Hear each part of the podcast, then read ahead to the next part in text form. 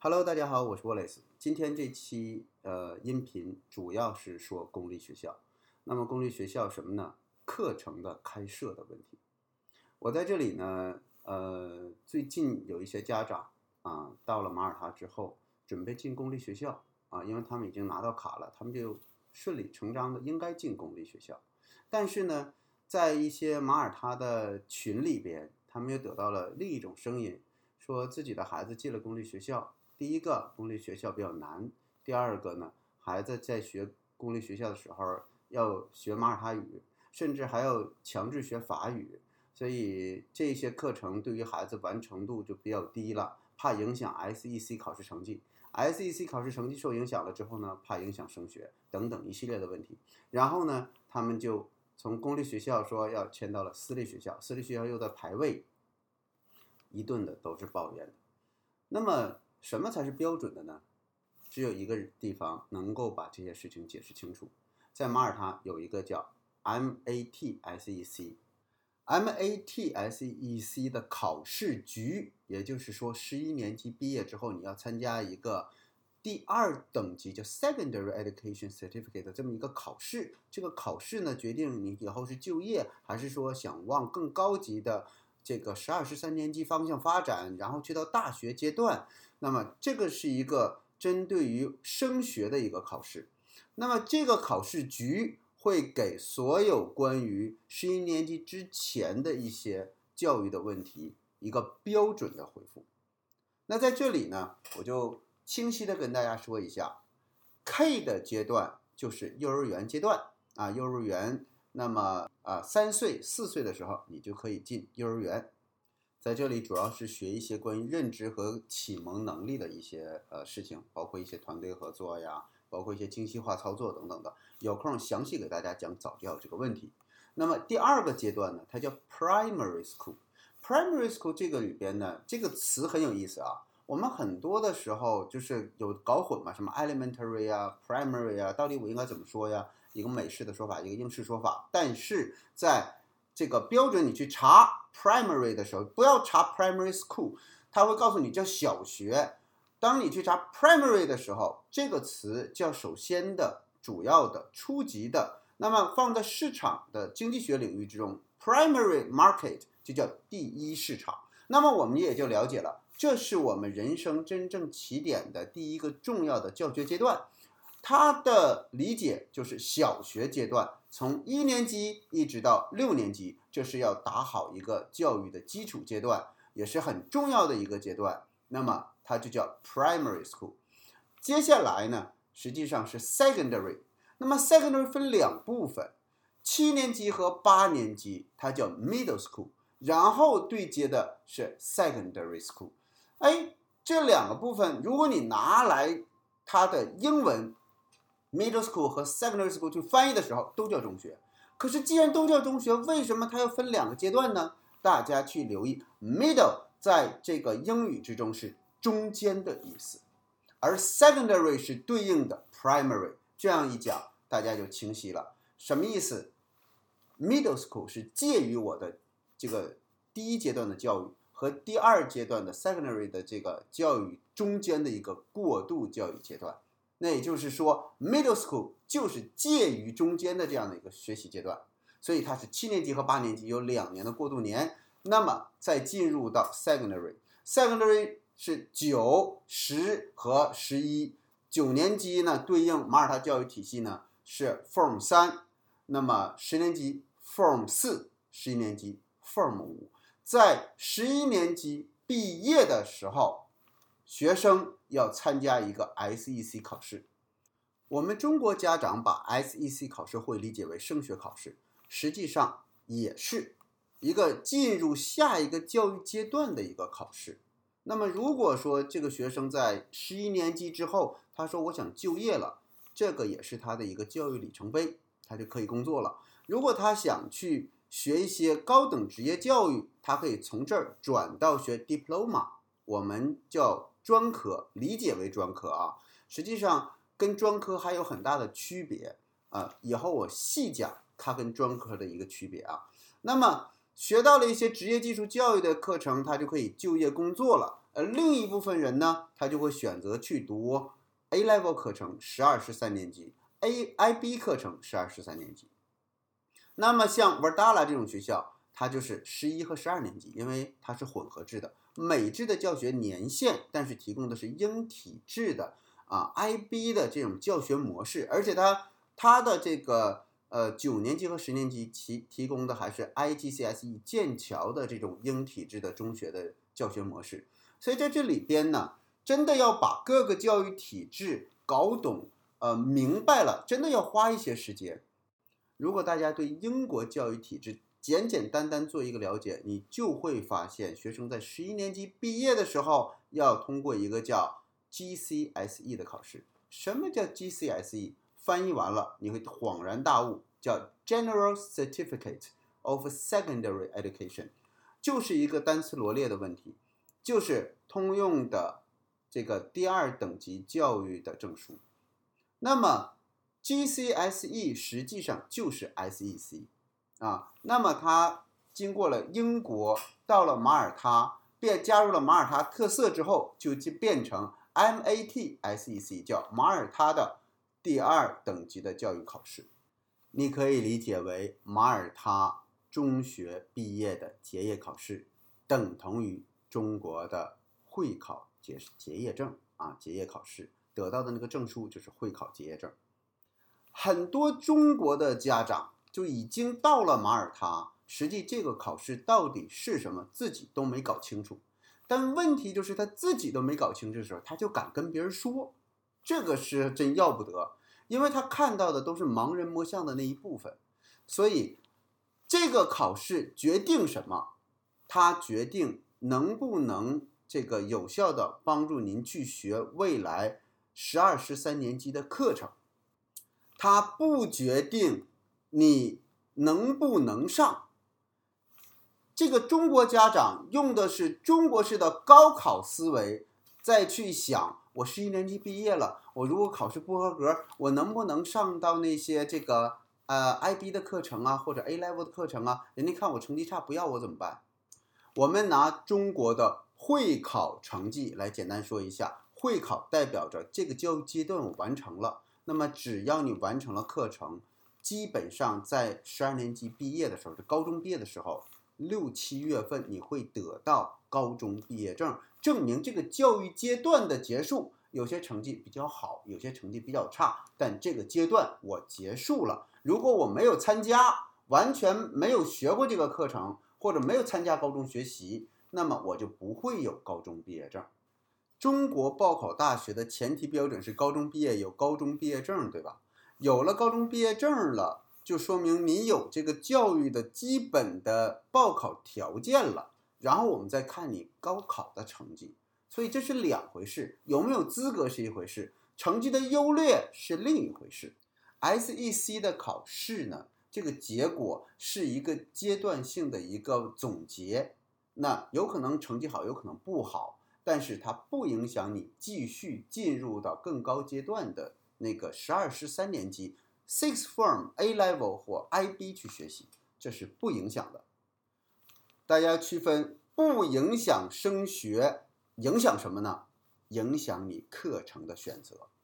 在十二、十三年级有好多新开的课，这些不受影响。比如说，呃，商务学，比如说这个市场啊，比如说运营，比如说这个甚至财务相关的东西，这些都是在十二、十三年级新开的课。你以前没有学过，没关系，可以从头学。还有，比如说有些意大利语课程，它是有一句专有的拉丁语的一个词叫 ab initio，什么意思？可以从头开始学。那么，除了这些允许您从头开始学的课程，其实还有更多的一些课程是需要您有基础的。比如说生物学，你需要有生物学基础，在 SEC 之前，中学你一定要学啊。然后你要有化学基础、物理的基础，这些东西才能够去承接，因为它需要基础知识。所以，如果您这个在 SEC 阶段就没选这些课，你到 A level 的时候，这些选课受限制。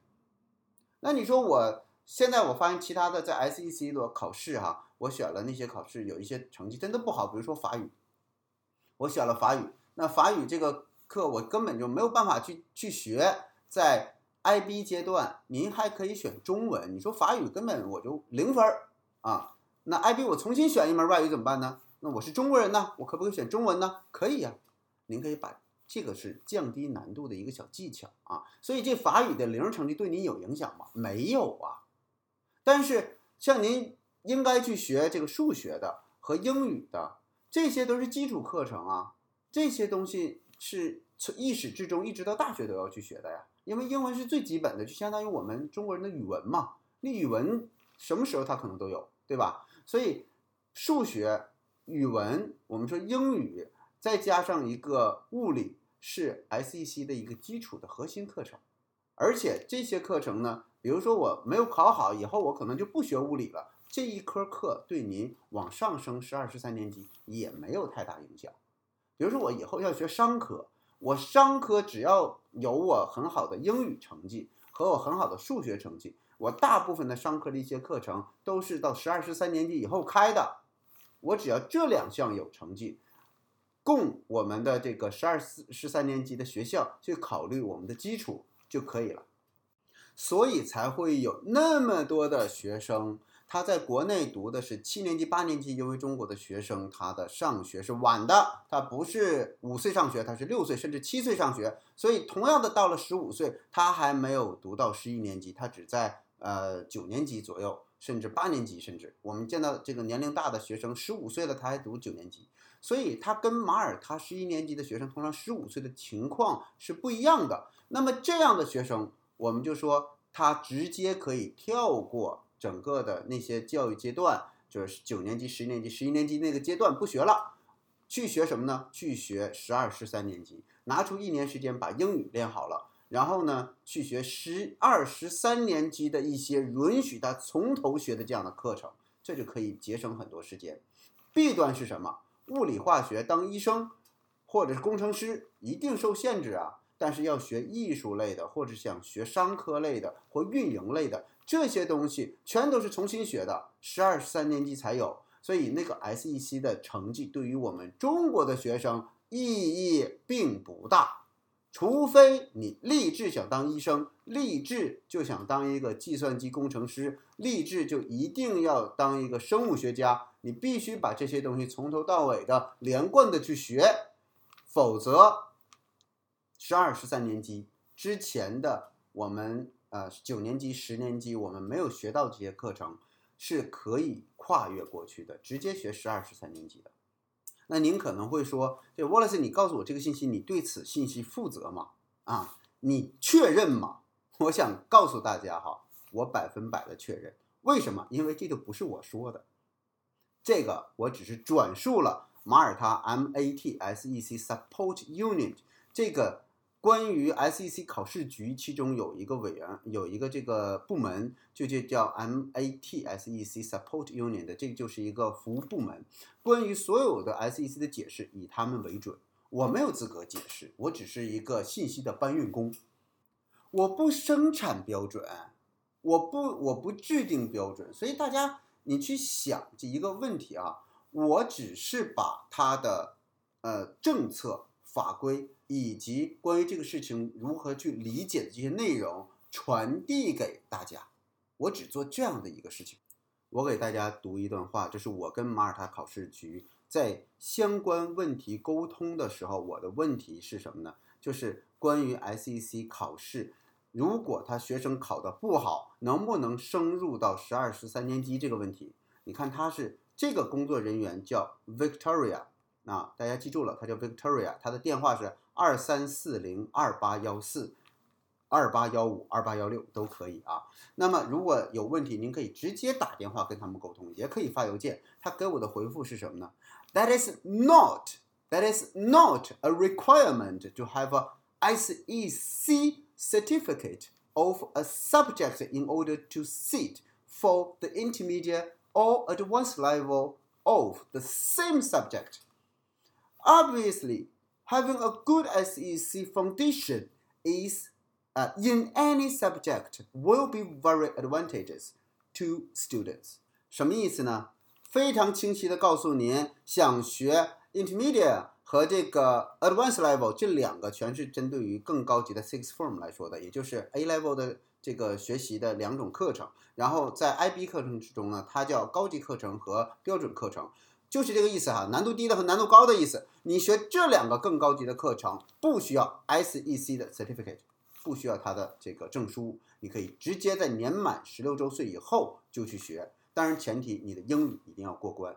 那么他又说什么？Obviously，什么意思？很明显的，如果你有一个很好 SEC 考试的 Foundation 的基础，去学任何课程，你都非常有优势。讲的是优势，不是能不能。所以大家在这里边一定要搞清楚。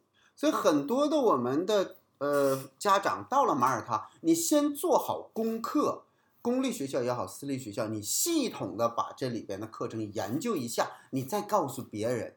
拜托，如果你告诉的信息最好是有标准的，而不是自己臆断的。就很多的这样的一些关于学校的好坏的比较啊，包括什么这个呃课程的优劣啊，甚至老师啊，甚至包括公立学校的这个课程设置啊，甚至有人说公立学校到了这个 secondary 的时候，那课能选的特别少。来来来，我在下一期节目告诉你，公立学校能考选的课有多少？四十一门。具体是什么？我下一期跟你讲。所以，无论是他来了马耳他多少年，他对这事儿没搞清楚，他都不算专家。我想请大家去理解我说的一个重点，这个跟他到马耳他多少年没有关系，跟他在这个领域之中的专业知识有关。他所翻译的专业的文件和阅读到的核心的材料的多少有关。否则，他就只是在谈他自己所经历的，而那不一定是事实。所以，当他自己对这个事情的理解有问题的时候，他就把这个东西的理解变成好像那就是马耳他的一个教育政策，这是最危险的，因为他会给大家整个华人的这个新来的学生一个非常严重的误导。